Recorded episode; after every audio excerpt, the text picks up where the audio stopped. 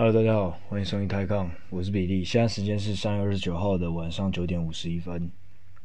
那美股现在已经开盘了，然后割下来看看现在开盘的状况是怎么样。呃，那目前呢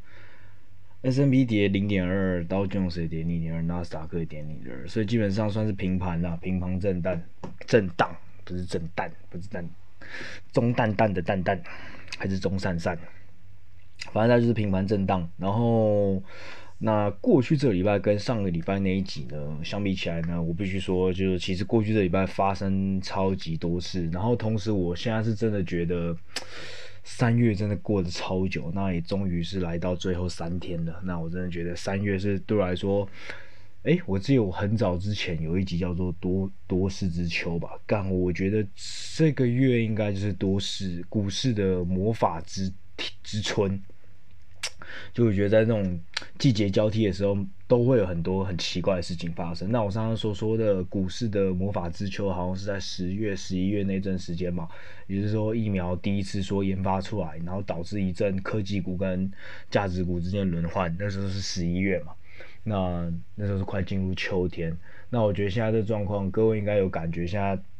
过去这两个礼拜突然变蛮热的。呃，至少在香港是过满，突然这个礼拜变他妈超热。那我不知道在台湾是，因为记得其实上礼拜还都一度降温降到十几度，但是结果过一个周末马上变得超级闷热。对，那我不知道台湾现在开始终于开始下雨没？过去好像两个月台湾目前缺水的问题好像是比较严重，但我不知道现在到底解决没？其实因为那时候看那个照片，网络上那个缺水照片看起来是也是蛮可怕的，好吧？那反正。总而言之，是过去一个礼拜，我个人觉得发生非常多事情。不过在进入这条主题之前呢，先跟各位大家说一下，就是呃，我有在粉丝专专业有 PO 说，就是我的 Apple Music 好了，就是 Apple Podcast 上面是已经终于修正常了。然后就发现其实干已经录了那么多，录了那么多几集，发现 Apple Podcast 它的格式有一个，反正就有要求啊。那反正我现在就是每一集都转转转换过来，那以后在 Apple Podcast 就可以直接听，因为我。听说好像其实，在台湾，虽然台湾大部分人年轻人或者是现在的主流听音乐，除了 KKBOX 以外，应该是 Spotify，甚至 Spotify 应该是用的比 KKBOX 还多。但是好像听 Podcast，因为真的用苹果的手机的人真的太多了。那因为你不用安装任何其他的 App，你当你一买 Apple 的那一瞬间，他手上就会帮你装好 Apple Pack Podcast，所以其实好像蛮多人都是使用 Apple Podcast 听的，所以。总而言之，就是好消息，就是现在我的我我现在的 podcast 抽到的也是可以在 Apple Podcast Apple Podcast 上面正常播放，然后我也就是希望呢，也可以借此就是大家在帮我宣传的时候，或是大家听的时候也会比较方便，因为就就不会说还要特别转到其他的 App 上面去听。好吧，废话讲完了，那我们就直接进入正题吧。那我们就先用时间序一条一条来看好了。那我们每个都是礼拜一更新嘛，所以我应该是我忘记礼拜几了。第一件事情发生很有趣的事情是礼拜一还是礼拜二吧？呃，礼拜二或礼拜三，就是那时候我反正我跟我朋友有个群组，然后里面有个就是一个就是一个平常都在讲干话的群组，但是也是有。那在群组里面都是比较好的朋友，然后结果他那天上班，因为他平常平常上班其实都是没办法用手机，然后突然那天用手机，他每次传手机传都是基本上都传梗图，要不是传妹子的照片，或是传一些很奇怪的东西啊，就是会让我在那种上班会心一笑，或者大上班去大便的时候就看一下那个群组，就看得蛮开心的。就干他就先传了一个 Evergreen，就一个长龙，然后说什么就一条船，然后把一个很像海沟的东西堵起来。然后我想说，一开始想说，靠，那应该是 P 图吧。就过一阵子，那 Bloomberg 开始狂跳，说干苏伊士运河堵起来，苏伊士运堵起来，然后上面是什么 Evergreen，然后杀小的。我觉得那一条船更屌的是，它叫它它是长隆下面，它是长隆租出去的船，所以是 Evergreen 的船嘛。那那一条船的船名叫做，就是那一只号码叫做长四号吧，中文是这样，就黑白无常的长，那四就是赏识的四，那就是。一直在赏识的一种歌，我觉得中文取得也蛮蛮不错的。那英文我觉得就有点像，有有有有有有点中二，它就叫 Ever Given。对，但 Ever Given 其实转直接直翻的话就是尝试的意思，基本上在给予的意思。然后那时候就是干，那时候一转过来发现它就这台叫尝试号，我记得反正各大的就国外的媒体，因为这件事其实是影响到蛮大的东西，因为它那一条其实是。苏伊士运河其实占了全球的每日吞吐量达到十二 percent 到十五 percent，所以基本上干每天的一百条航线里面有十二条的就是吞吐量是经过那个地方，然后就因为那个，其实到现在我也还不知道到底是到底发生什么事会让那条船直接这样噗。靠腰就直接把人家塞起来，感觉真的很像韩国瑜说，真的是塞，他真的是把它塞起来。而我也不知道那台船怎么开的。那不过最近，呃，我刚刚看到大陆网友还有在分享说，其实这件事还引发了日文、日本跟台台湾网友在吵吵架，然后大陆网友是超级开心的在那边吃花生，就是我之前好像有分享过，就是香港人的一个。用法叫做喜剧花生，是这样，是这样，食住花生就是吃着花生台戏的看戏的意思啊，就是隔岸观火，就跟有点像我等下会讲的，就是最近那个中国的那个棉花问题，它基本上是跟国外的大厂在隔空隔空，已经不只是隔空交战，而是互相抵制了嘛。那其实那时候其实对台湾人台湾的文人，嗯，就是台湾的人民来说，基本上。在这一条这一次的大战中，基本上就是占取了一个就是石柱花生，基本上是看花生啊，坐在沙发上吃着爆米花看戏的一个一些吃，就我们所所谓吃瓜群众。那那时候其实他因为这一条船呢，其实长因为长荣其实航你要知道航空公司其实很多公司很多时候它的船，他自己有船，它有分两种 business model，一种就是好就是我除了这条船是我自己拥有以外，然后。包括上面的船长、上面的水手，现在包括上面的营运、整洁、修护，全部都是我自己航空公司自己做的。那包括像做呃全世界前三大，比如长荣就是其中一个。那另外就是什么 AP MARS，就是一个那个呃这个丹麦的丹麦的丹麦的公司，那它是全世界最大最大的最大最大的最大的货货运公司。那它是全世界吞吐量呃我忘记是多少，反正它就是对。，Marsk M A E R S K，然后它有在它在欧洲上市，然后它有在美国上市，你们可以去看一下这家公司。那其实当然在过去一年来说，他们当然是，但是涨得非常，就是股票也是涨得非常好，因为过去这一年。基本上对航运股都是一个很漂亮的一年。那基本上像这种比较大规模的航空公司，他们就可以包括比如说，比如说那个长赐号，它有一种 business model，就是长赐号上面包括船长、水手，然后营运，然后平常的每个装卸那些所有东西都是他们自己的 crew。那这样的话，代表说你当我用这条船这条船的时候，我不只是要平常停泊那条船，跟平常维修那条船。那除此之外，我平常每天的 operating expense 都很高，因为我要养那个水手嘛，我要养我要养上面的人嘛。那上面人要吃饭啊，上面可能要保保险啊。如果你是比较良好的公司的话，你要保保险啊，你要给他一些什么，就要给员工福利等等的。那这条船的 cost 就比较高。那另外一种 business model 是我拥有这个船，但是我租出去，就是我比如说我就租给比如说呃某某某个某个 trading company，比如说像之前去年 Warren Buffett 不是有在年终二零二零年中的时候，中不是那个是 middle middle 的年终买入日日加六家日本的那个 trading company，那那 trading company 其实基本上是日本的类似像经销商跟。批发商就是把日本的一些零食买转卖出去，然后把然后同时进口一些国外的东西，然后在日本转卖，就是这种这种中间中间商的那种交易的那种，所以叫我们叫他们叫做什么交易株式会所、交易社什么交易会社之类的，然后出对，那那时候日巴菲特有买了五六家这样的公司，那他们呢可能就是做那种国际贸易的，那他们可能比如说他们的。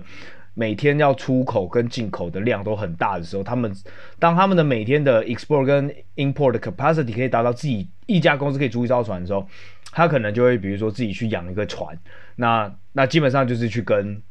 我们的 business model 就是跟所谓这些呃造船公司或者这些船的公司、航空航航航海公司呢，他去租这个船，那这个船比如说我就 lease 给这个家公司一个，我就签了一个 fixed 的一个租约，比如说你像就很像租租。租办公大楼、租公司、租租住家都一样，那可能租约一租就是十年。那飞机其实很多也是这样子，你们各个去看，其实很多时候你们不要觉得说航海公司好像就是那那个很多船都自己营运的，其实没有，他们有不不同的 business model。那包括航空公司一样，你也会看到很多拥有飞机的，拥有一个飞机舰队的，他们很多时候可能只是把飞机租出去，那这个叫做飞机租赁的 business model。那这样的 business model，同时你就可以，你如果各位比较理解我在说什么，那应该就知道他们这种纯粹的有买进来，然后租出去，就很像是包租公包租婆的意思。那基本上就很像你在买一个地产，或者你去买一个办公大楼的 portfolio。所以基本上呢，你就没有所谓的一些 operating 的 risk。那对，所以今天的那艘船呢，听说是这样子。那艘船呢，其实上面的船全部都不是长荣长的员工，也不是长龙的船，只呃是长龙的船，只是上面呢全部都是。他好像是租出去也给一家日本的，也是商事公司。商就是我刚才讲，就是有点像那种 trading company。它上面呢就是那家商事公司的船，他把它租起来。那上面的船员啊，上面的沙小全部都是他们的 hire。然后上面的货物呢，也是那家日本公司。所以最后呢，造就这一次的事故发生，因为真的是造成，因为今天堵了快一个礼拜嘛，从上礼拜二堵到今天，好像终于可以解开了。那真的是让，真的是所谓的，就是大家都在说大排长荣嘛。那那时候其实台湾还有很多网友发现，哎、其实这根本不是长荣自己开的，就这样船，这条船并不是长荣的人开着，开到它堵起来，而是日本人家公司堵起来的。那么说，那但是因为过去这个礼拜一直一直在网上流出来影片都是 evergreen evergreen evergreen 嘛，那会不会对长荣造成很大影响啊？的一些商誉的影响？那其实基本上。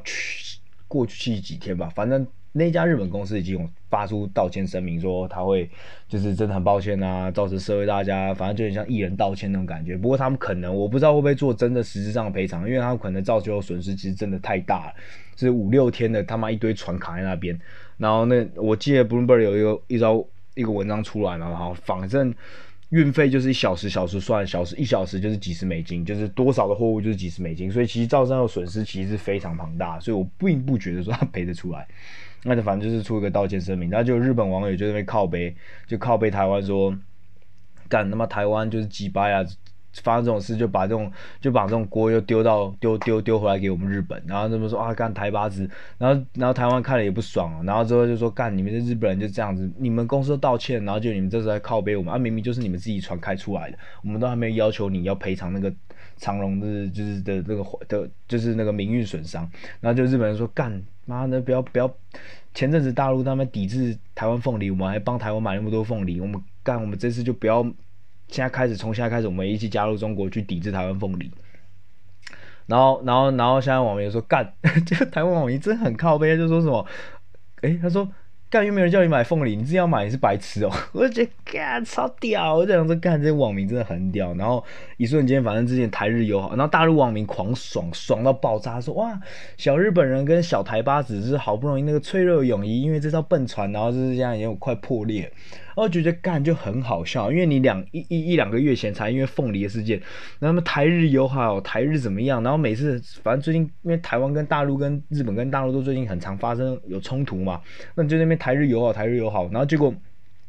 就你出一个事情之后，其实很快的也是可以发生这种很快的，就是反目成仇的事情。然后，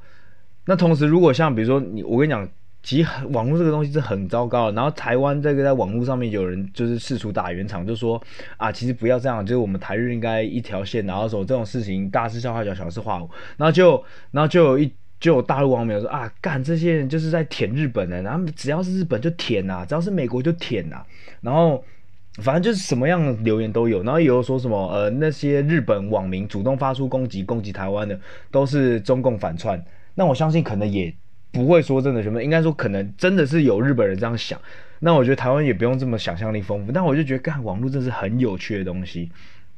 对，那反正呃，好吧，那这是网络上是网络上。那去那有没有因为这件事情有什么投资的效应呢？我是觉得其实就是帮助了航运股一一把而已啊。但我个人觉得，其赌那时候我看到这个新闻的时候，我赌就是这个船真的赌起来，我也不会觉得说当下有什么。你可以让当这个船一赌的时候，当天石油股往上跳，石油也往上跳，跳两个八。那你看到今天一解。就是说，今天新闻一出来说，哦，因为靠着涨潮的关系，终于把那个清开了七八十 percent。那你看到石油马上就跌了，但是你有看到，今天美国开盘前，石油原本早盘在日本在在亚洲开盘的时候跌两趴，结果现在我记得开盘前是基本上快收复全部的失地，所以我觉得。非常非常的短期，那时候其实我个人完全不觉得说，因为其实航运跟石油其实前阵子已经涨很多，我只是觉得说，哦，这个单一事件只是让他说，哦，可能再多，比如说可能是一个涨，已经涨，可能是整整段可能是涨六七十趴的行情，可能过去一年已经涨五十趴行情了。那这个新闻消息蹦出来，只是让他说，哎，多了一两天有可能五趴五趴十趴的震荡，但对我来说，它并没有影响到一个很长期的 view，in my opinion。那呃，当然是很高兴的是，这件事情现在已经是已经算是解开了，所以我觉得就还好，没有造成真的是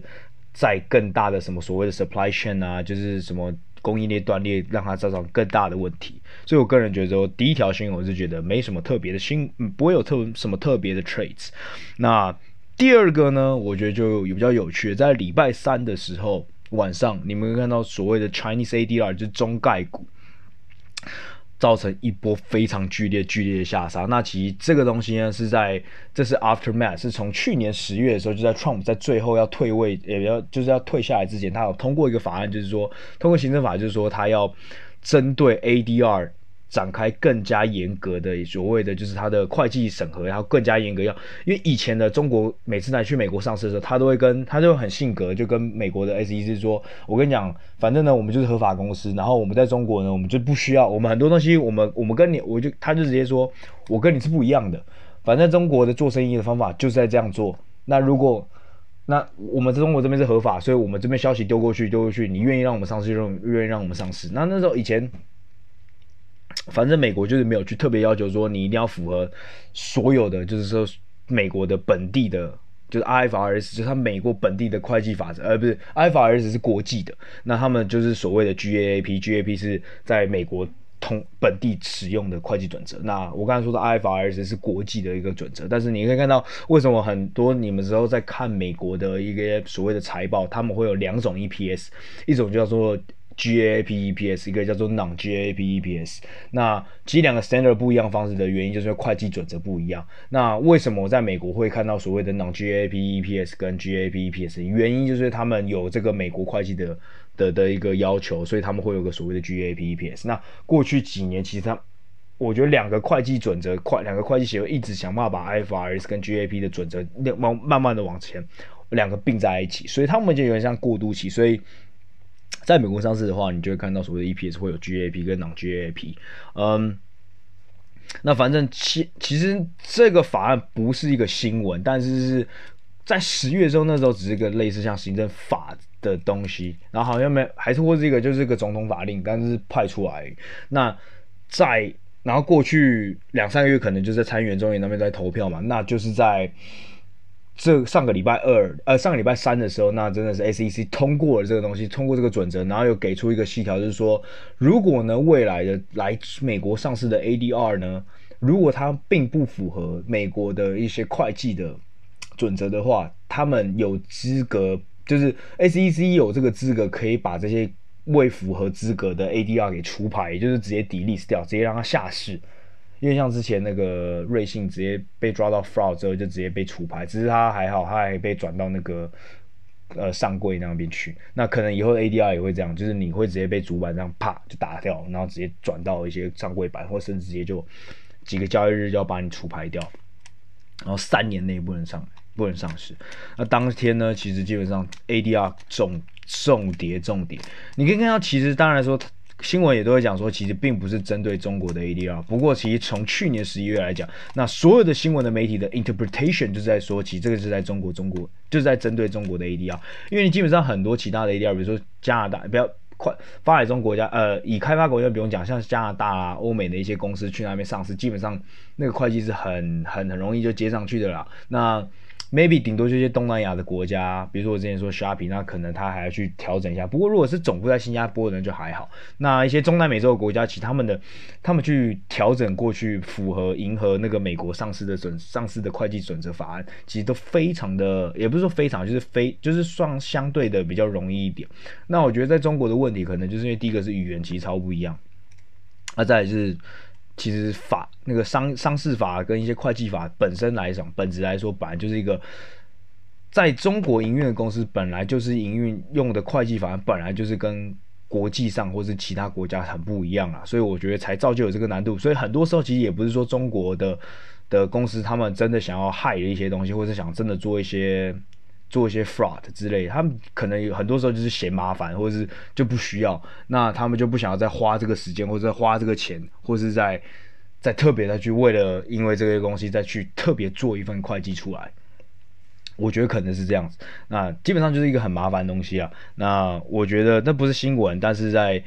最近呢，因为中美的关系比较糟糕之后呢，再加上最近的市场的震荡之后呢，所以这个法案一出来的时候，靠腰那天中概股真的跌的都是跌十几二十趴这样子，然后。那其实包括不只是中国的 ADR，其实全其他国家 ADR，像我所说的像什么那个 C 虾皮母公司，它那天也跌蛮多的，但是当然没有像是 China ADR 跌的那么惨。那我觉得这是一个礼拜三发生很大的一个事情。就礼拜四马上又发生另外一件事情，礼拜四晚上干 SEC 又去操人，他这次操的是 SPAC，就是我两三集讲前讲的就是特殊目的的收购公司，诶 Special purpose acquisition 对特殊目的的收购，哎，对，特殊目的的收购，反正就那个空头支票公司啊，就那个 SPAC，就我说特殊目的收购公司。那他们就是那天在调查，他们就是发出一个法案，就是说，呃，我怀疑很多这个 spec 可能是 来圈钱的，或者是很多 SPAC 可能就是一个没有符合到一些普通股东的利益等等。然后反正 SEC 就说，反正他警告。接下来可能会有进一步的、进一波的一个去调查 spec 这个部分。那那天所有呢，也不是所有，反正那一个消息新新闻一出来，当天就是一堆干 spec。我觉得那天如果上市的 spec 应该是最惨，不过好像那天也没有到没有到很多特别多的 spec 上市。那反正导致那一天那个新闻出来，导致很多很多。但我其实礼拜五早上有看，大概百分之七八十的 spec，。当只要是没有有 rumor 说要去已经找到标的，所有基本上就是可能刚上就介于上市跟就是刚就上完市之后，然后到找标找到标的去 merge 之前，找到标的去收购之前的这段这一段还还就反正还在寻找收购标的这些 spec 很多都 trade 到十十块钱以下。那如果各位再回去听那一集我说的就是特殊收购的特殊目的收购公司，你们应该知道那个 spec。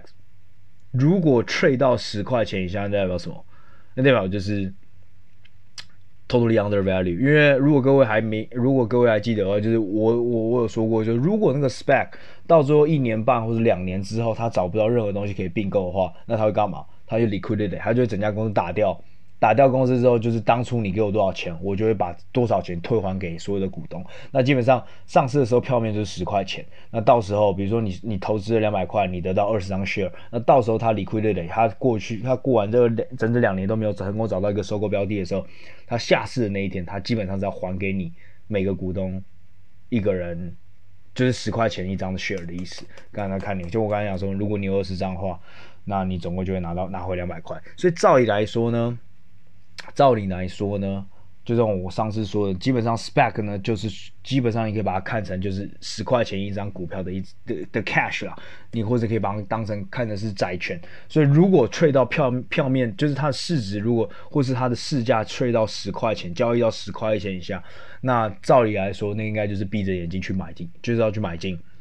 的原因是因为它不管怎样，它就是你就把它当做是十块钱的现金，所以照理来讲，它的合理价格应该就是十块钱。所以上个礼拜其实也造出造出了这样的类似的一个 arbitrage 出来。那当下其实有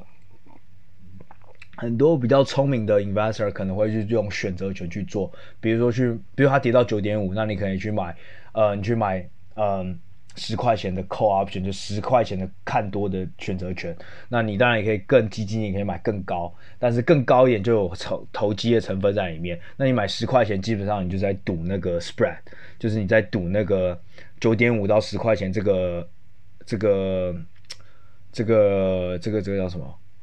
叫 misprice，就是这个这个这个这个价格错字能够很快的合起来，那你基本上你去买这个 option 就在赌这个，或者你也可以，当然是做空看空选择权，那那反正就是你可以用一些选择权去做。如果各位比较真的想要再去懂更多的话，可以去研究一下。但我一直说当下其实有类似出现一个所谓的 arbitrage，对，那就是我们上次所说的类似套利，只是这个套利什么时候会？就是九点五块钱要怎么通，要怎么回到十块钱这个合理价值，没有人知道。那同时呢，也可以给人家一个反思说，为什么？那在 SEC A SEC 立这个法案之前，其实所有的上市的 Spec 全部都是交易超过十点五甚至十一块以上。你就可以说，哎，那凭什么你只要一上市，你都还没有找到标的的时候，为什么这些本来是十块钱东西，为什么都 trade 在一个十块十十 percent 的 premium 在面在上面？所以其实那也算是一个 arbitrage，只是但是那个 premium 可能永远一直都在。如果在市场很好的时候，那甚至那十趴的 premium 可能会 trade 到更高，比如二十趴的 premium。所以，所以我觉得这东西它机会一直都在，只是你可能就是要配合一些所谓的。就是比如说像这样类似半黑天鹅的事件，在 SEC 突然突然冲康一下别人，那你可能有没有机会抓到那个瞬间的一个一个 miss price 的机会？那我觉得这是一个上个礼拜四，另外一个我觉得礼拜三、礼拜四其实都出现一些算是半黑天鹅事件，那其实基本上就是最近 SEC 不知道为什么突然很忙在搞一些事情这样子。那再来呢，这时间线是同时的，那 A C ACC 礼拜四晚上搞搞 spec 嘛？那那个礼拜四晚上吧，可能是礼拜四晚上还是礼拜三晚上，我也不知道。就是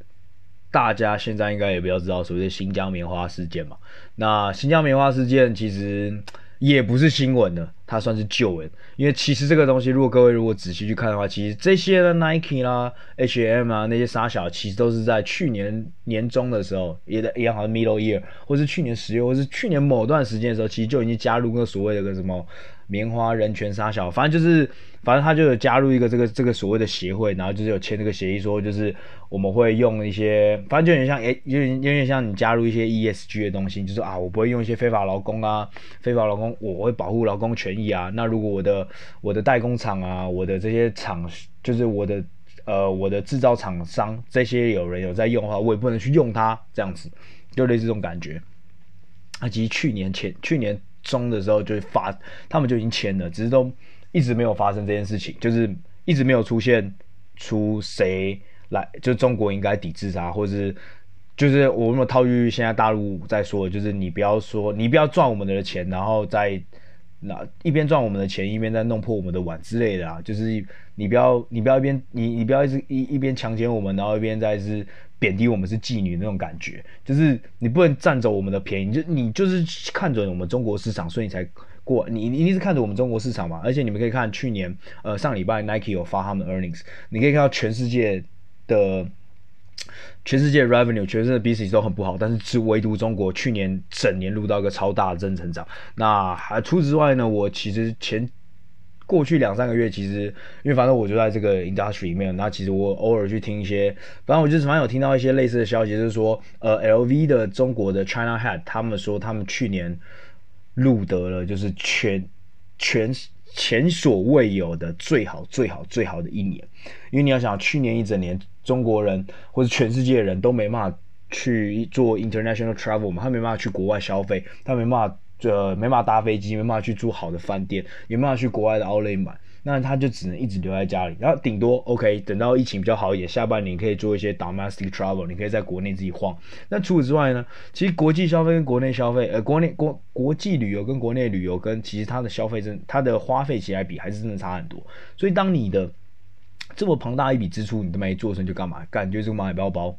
然后那为什么游戏很好？你干就当台币战士就狂敲。那 Netflix 为什么比较好？你干，你就是平常干，你想说 现在真是没事干，那你当然就是直接把钱就一直往里面存啊。那本来那个以前会费你一很抠很抠都不想缴，你现在就是愿意缴。那更别说这些刷这些高消费人群呢，他们没办法出去玩，就只能狂刷 LV 啊。对吧？就是人狂买这些东西，那 Nike 也一样嘛。那反正就是他们其实去年的一整年，国际的这些消费巨头其实是很吃中国市场。那结果你发生这种事情的时候，然后你那边靠背说什么我们滥用人权。那各位也知道，反正中国是一个非常的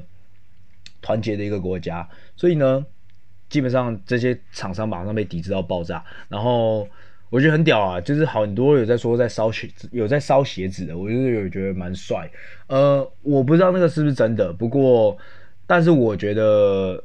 那时候我在听我朋友讲这件事情的时候，他的一个观点，我一直觉得好像也蛮合理的。就像就像我我再重申一次，因为这个东西其实已经不是新闻了，它是个旧闻。那为什么一开始加入的时候，去年的时候没有爆出来，一一直拖到现在才爆出来？那是不是跟美国的最近频频的一些动作，去针对中国的做一些举动是有关系的呢？也就是说呢，其实你们可以看到中这件事一爆出来之后，当天比如 Nike。H&M，然后呃，那个 Uniqlo 的母公司叫做 Fast Retailing，在日本上市的，是日本最大市值前三大的公司。每个都在跌。那那你看看到什么东西呢？只要发文支持新疆棉花的涨，尤其中国的公司涨，安踏、李宁、安踏二零二零，那李宁李宁那个 ticker 叫什么忘了？李宁 stock，李宁的 ticker 是哎二三三一，都是在香港上市。你可以看到他们过去两个过去上个礼拜的表现，我记得反正两天礼拜四礼拜五讲合起来，他们平均都涨二十趴左右。那我那个朋友呢讲说，干，说明其实那时候就是《环球时报》，就是中国的一个中国的报纸，呃，基本上算是他们的一个政国际上的政治宣传报的那种感觉啊。那跟那个新华啊那些都是差不多的，三四有他们三四个报纸基本上都在做类似的事情。那他们去抓出这东西，然后讲说中国为什么这些国际大行来抵制这个我们新疆棉花。那就一讲，然后这些国际大行的应声被喷掉，直接就往下喷。那李宁跟安他们干，本来就国产，根本没。他们当就讲说，哦，新疆棉花好，我们会支持使用新疆棉花，只会涨二十 percent。那我朋友讲说，干，其实讲真的，说不定新华或者是这些有一些 parties 是有 get involved。他说，他说这种事情都已经过了半年，那你过了半年之后，你才把这个旧闻拿出来报，然后把它报的那么大，那很难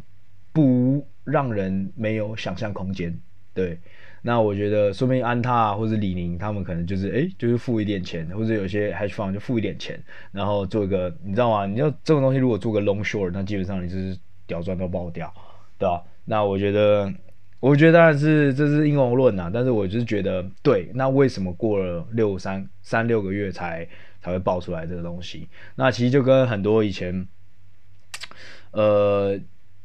其实基本上很多东西都是这样子啊，呃，你看，你看，你看，你看，你看，你看，中国是最近在 crack down 那个，呃，阿里巴巴、腾讯的巨头，然后在那时候在搞，就是最近在搞说阿里巴巴，你为什么要做二选一？你为什么要限制这些小商家只能所有平台里面只能选择你的平台？如果不，如果如果如选择在其他平台上的话，你就要把它从在你的平台上面踢掉，这叫二选一嘛，就是非你莫属嘛。如果你想要在我淘宝上面上，OK，但你就只能用我淘宝；你要在其他上面，OK，但你一辈子都别想用淘宝。那这件事干，他从五六年前就开始做，从干 JD 就是这样子干的，干美团也是这样干的，干拼多多是干，干他干每一个都用同样一招，就搞到现在，就是因为去年马云耍白目的时候，这件事才被拿出来炒。哎，讲真的，这种东西就是这样子。那其实在商业的时候，其实在中国你会做事的时候，其实就遇到这个风险。除非你一辈子清白，就算而且讲真的，就算你一辈子清白，你都很有可能被人家找到事情然后搞。那就像我刚才讲，我觉得中国的媒体是很强大的，那中国的网友是很团结的，我会这样讲，就是很团结的。所以如果你被抓到小辫子，你一个媒，你一个企业是很容易会被很快的被摧毁。但你也很快的会被建立起来，比如说最最简单、最好明了就是罗志祥就是最好的受惠者嘛，他就是支持说，他只要告诉大家说他支持新疆棉花，他瞬间他的形象就拯救起来了。那我相信，如果呢干之前是一个很破，或是曾经有贪污的一些一些企业，这时候如果表态支持说我支持新疆棉，那你瞬间的形象就拯救起来了。那。你也不用，你也没也不用说什么啊，中国网友就是不，就是什么那么快就忘记了，他就很健忘。我觉得也很简单啦。如果台湾之前也是啊，很多很多很多企业以前都做过很糟糕的事情，但是我跟你讲，今天只要做一件好事情，比如说鼎新，可能只要只要因为这件事，他可能开始干改做凤梨，或是改做棉花，反正弄了一堆，弄得很好，就台湾的形象马上，网友的形象很快就会起来。就刚刚我我在连接到我们刚才说的那个。日本跟台湾的那个网友吵架的事情，我觉得网络上的东西就是一个风向，就是风往哪一吹，你就往哪倒。那这个东西很快就会改变一个很多事情的东西。那 maybe 我觉得就是因为现在资讯太太太流通太快太发达了，那所以我觉得，尤其在现在，我可以直接把它导入到市场里面的话，其实讲真的。很快，很一点点的风吹草动，其实你可以看到，最近其实都影响市场的影响非常的大。那我觉得，是不是有心人是在背后操作，或者是纯粹的一个一个一个一一个单一事件？我不知道。但是我觉得，在中国呢，基本上你在一个比较独裁国家，其实不要讲讲那么难听，只有到独裁国家，我觉得甚至你到美国，你到哪里，其实都是可以利用危害国家安全，或是危害某种东西，只要有人。真的有心，其实这个本我觉得很到后面可能是 part of 商业的一部分，只是就是看背后政治势力是多大还是多小而已。你有没有拿到这个势力？你有机会拿到势力，你有一个有一个国家整整个那么强大的国家 back you up 的话，那你在商业上面，你就是你的立你的你的立足点就是比别人强大嘛。对，所以我觉得就是这个样子。那包括比如说像过去一个礼拜，Intel 说他要开始要建他的那个东西，那我相信呢，Intel 做这个。代工厂开始又再回到晶圆代工，他自己还一直在做晶圆代工，会不会后面是美国政府在下指导棋？我觉得各位也可以去思考一下。因为讲真的，因为美国自己没有好的代工厂，没有好的晶圆代工厂嘛，那你总不能全部都一直由台积电跟三星去做嘛？那第一个，台积电真的太大了，它占了全全球前五十，超过五十 percent 的 revenue。那你可以看到说，这次晶片短缺之后干，其实全部就是靠台积电一个人在。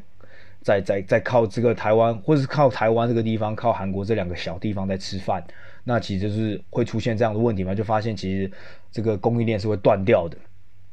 对，那其实美国、欧美、欧美国家都会发现反开始发现这件事情嘛，那他们会想做自己的事情。那我相信，呃，或者是我们可以去猜测说，Intel 背后有没有美国政府呢去做去支持这件事情，对不对？那当然，Intel 自己当然是说没有啊，那那废话吗？那请问一下，那个中国他们也会安踏李宁会说干，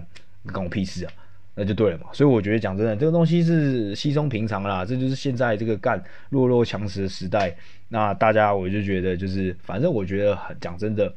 台湾在这件事情上面就真的是可以当一个吃瓜群众，所以我是真的觉得还好。不过呢，反正背后呢有一些商业机会有没有出现，我相信各位也知道，比如说我刚才讲的 fast retailing。那最简单的就是 Nike，然后 Adidas、H&M 这些公司，因为这件事情跌下来了，那各位可以去思考一下有没有机会呢？那最后最后呢，礼拜五的时候又发生了一波中概股爆杀。但礼拜五很奇怪哦，中概股爆杀只有几只爆杀，超级奇怪。我礼拜五那时候其实礼拜四、礼拜五我都吓到了，因为其实那时候我有一些我有空一些中概股，那结果我那天原本还在想说要不要调仓，结果我也不调，就干早上起来发现有一些中概股真的是杀到成智障，比如说 TME、爱奇艺、TME 就 Tencent Music，那 VIPS、VIP Shop 就唯品会。然后百度，甚至百度这样那么大的公司，那 GSX，GSX 是跟谁学教育？那一个是一个线上教育的公司，也都这些都反正都中概股啊。那你们看到这些 GSX 过去是有一直都有被做空者做空的记录。那你看到其他我刚才一开始说那三只 VIPS 跟 TME，在 Year Two Day 就是在上个礼拜还没发生之前干那个。那个走势之漂亮，然后另外两个，如果我有在听股啊，应该就知道，一个就 Discovery，然后另外就是呃 Viacom CBS，那个就是另外一个 Telecom 公公司。那这两家就是美国公司。那你们可以看到，基本上那个他们每天的线真的做的非常非常漂亮。那股外又会讲说，那基本上这很像在，我那时候就开玩笑跟我朋友说，干，哎，奇怪，台湾主力跑到美国去这样子，然后竟然还做得起来。然后就真的很巧，这这很有趣啊。那那时候我们原本想说礼拜五再下杀，可能是 SEC 的 aftermath，就是干可能 SEC 要杀中概股这件事情，杀 ADR 这件事情真的影响太深。但你就会发现说，干怎么只有特定的股票被干而已？那照理来讲，如果是全部的话，那其实很多大股票也要跟着一起被干啊。那我们只有百度呢？那就发现干，终于过了那么久，终于这个。狐狸尾巴露出来，那反正就是一个叫做 Bill Hwang 的人。那 Bill Hwang 呢，他以前呢也是在，呃，就是我们最熟悉的，就是所谓的 Tiger，也就是说那个老虎，就是过去十年其实最厉害的科技的基，呃，那个对冲基金。那他也是以前在 Tiger 工作过。那他是个韩国人，不要以为他叫 Bill Hwang，然后好像是华人，但他是他其实是韩国人。然后。他其实在，呃，Tiger，他帮 Tiger 的 Asia 管了大概十年，然后到二零一几、二零一零年自己出来开了一家，还是继续管 Tiger Asia。我忘。那反正二零一二年呢，他就他就有 他就有出过一次，他就被抓过一次 Insider Trading 啊。然后那时候他是去做空三只中国的股，中国的银行，中国银行股就是算是前十大银行股。那他有被香港踢出来，就是他好像八年还是十年都不能交易香港股票，然后。A 股可能也不行，然后之后他在这边等于说这边的香港这边的证照是被收走的，然后那没啥，他其实一直以来都是他的 base 都是在纽约，都在美国。那就二一二年的时候，他就 turn to family office 嘛，他就是管自己的钱。那 family office 就是 Archegos，A R C H E G O S，Archegos 反正好像也是个希腊文或是埃及文之类，反正好像就是也是那种很屌的那种感觉。那其实到一直到二零二零年之前，他的他的 return 都是非常的好。然后其实去年好像赚了一百多趴，那今年二月的钱好像也是赚了一百趴，还是多少趴？你们可以去看他的 return，反正现在网络上都是这个名字，Bill Hwang，B I L 然后空格 H W A N G，Bill Hwang。那你可以看到他们他是怎么，他是怎么，他是怎么，反正他就是跟银行借了一，他基本上就是杠杆到爆炸，然后都去买这些东西。但是我觉得你们可以去看我刚才提供的那几只 ticker，V I P S，然后。iQ 就是爱奇艺，那 Tencent Music TME，然后还有那个 VIAC 就是 Viacom CBS，然后跟百度 BIDU，然后 Discovery DIS，诶 Discovery 忘记，反正就是 Discovery 就是那个 Discovery，我看一下 ticker 是什么。嗯，等一下哦，Discovery 的 ticker 是 DISCA，你可以看到他们那个线真的是做的，在过去三四个月真的做的很漂亮。那其实。应该是 Bill Hwang 在后面做的。那基本上他上礼拜四、上礼拜五之后，会造成一个很大的崩跌，其实就是他被 margin call，就是他的杠杆被被杀爆，可能就是他比如说有些股票在礼拜四已经跌十二、跌了二十 percent，那那时候银行就叫他补钱。那他就没那么多钱补，然后就跟银行说哦，好吧，你就直接把它现价卖掉。那现价卖掉，你卖不掉他东西，他他的股数太多，所以他就必须再再用 discount 卖，就是再再便宜更卖，比如比市价再便宜五趴，比十趴。那那么大量卖一丢下来，然后又是用又又又比市价还便宜十趴的大量价格再往下砸，所以那个你就看到礼拜五跟着又是一波很大很大的崩跌。不过你看到礼拜五在最后的尾盘的时候，当然是整个美股都有上升，但你也看到这几只标的在尾盘。都有好像有买盘买入，那也是很正常，因为你瞬间一只股票在两三天内跌掉四十八，一定是会有买家进来的，只是至于是不是聪明的买家就不知道。那反正很有趣了，一月才刚看完一波 Tiger 的 blow up，呃，一波的 hedge fund blow up，很快三月又看到另外一只 Tiger。那其实这个 Tiger，这个 Tiger 这个 Bill Hwang 以前本来就有一个所谓的呃 insider trading 的记录啊，那这一次呢，其实就是搞了一个。冲了一个很大的篓子，那它其实拖垮了很多银行。你可以看到 GS，呃，GS GS 今天股票盘前它是跌三趴，不过现在收敛只跌一趴。它就是因为它有借钱给 GS，然后上个礼拜 GS 跟 Morgan Stanley 都是有负责帮他砸掉一堆，砸帮他帮他帮他贱价卖掉一些股票，那当然是有赔很多钱，因为他是帮他 margin 的嘛。那除此之外，其实最惨就是，如果今天早上你各位有看 Nomura 的话，Nomura 在日本上市的股票，呃，就是野村银行、野村证券，那今天早上是跌了十六 percent。那另外一家股票，另外一家公司，另外一家银行借他也是借他钱，被他影响的，那就是 Crisis。那在美国上市 CS，Ticker 就是 CS，那也是跌了十六 percent。据说啦，Nomura 跟 CS 自己讲的，他们因为有一个美国的客户，而在过去礼拜五当天赔掉，礼拜四、礼拜五赔了两个 B 点就直接当天赔掉二十个二十亿美金。那当然没有指名道姓说是哪个用户、哪个客户，不过大家就觉得应该就是 Bill Huang 的钱的基金，因为 Bill Huang 基本上他的他管理资产是十五个 B 点就是一百五十亿，那他杠杆六倍、五五倍还六倍，就基本上他玩的钱已经快到了。快到了一百个别人就快一千亿是杠杆之后，所以反正那你要想那个一千亿里面大概有只有十几趴是他自己的钱，所以实际上其实就是银行贷给他的钱。那对，所以基本上这个东西才会造就说，所以一开始原本想说礼拜五的崩跌又是因为只是因为 SEC 的那个法规非常的非常的暴力，但结果发现其实好像不是，其实是真的后面有一些有些基金又再度被猎杀了。那最后。到底是因为他被 margin call 被猎杀，还是有人先去狙击他？我知道什么消息去狙击他？因为这总要这这些股票总要先暴跌嘛。那不暴跌的话，它怎么被 margin call？如果你不被，如果你没有跌的话，它就往上涨的话，你也不会被 margin call，也不会再发生。就是它已经是被人家搞了嘛，或者是他自己要卖的时候 不知道了。但我觉得以他那么聪明是不太可能，所以我觉得可能背后可能还有一些有趣的故事，就是。那 anyway，那我觉得过去这一个礼拜，就像我讲，其实真的发生很多事，那每件事情都有在推动市场的涨跟跌。那我觉得很多时候呢，很多都是杂讯或是 overreaction。比如说去，比如说因为这个这个这家 hedge fund 这家 Bill Hong 在抛售，造成了一些股票的一些在 again，就是我觉得很多 buyer 会觉得是 misprice，比如说 Tencent Music 或是百度瞬间两天跌掉四十 percent，对他们来说是个很好的买点。那对他们来说是 oversold 这样子，但讲真的，如果他还没卖完，他手上如果可能还有一半都还没卖光的话，那这个卖压会不会再造成另外一波下杀？所以我觉得，呃，现在的市场是比去年或是前年，但去年不要讲，去年真的太好做，但可能比前年或是大前年都还要 volatile 一点，所以可能也更难做一点。但是我觉得。各位可能要更加习惯，然后更加要懂得去说，去分辨很多一些消息的水分是多少。那我觉得，呃，对，大概就是这样子。那反正我觉得过去一个礼拜是个非常疯狂的一个礼拜了。那我觉得，啊，可能就真的是股市的魔法之春吧。那我觉得我也不知道这件事会延长多久。那除此之外，我也不知道新疆棉这件事到底怎么收手。所以我觉得，反正我觉得鼓励各位就去当个吃瓜群众，吃花生群众，就去吃下去。然后反正总有一件事情就会落幕嘛，就跟就跟 COVID 一样，总有一件事情会落幕。好吧，那今天就是先这样吧，各位拜。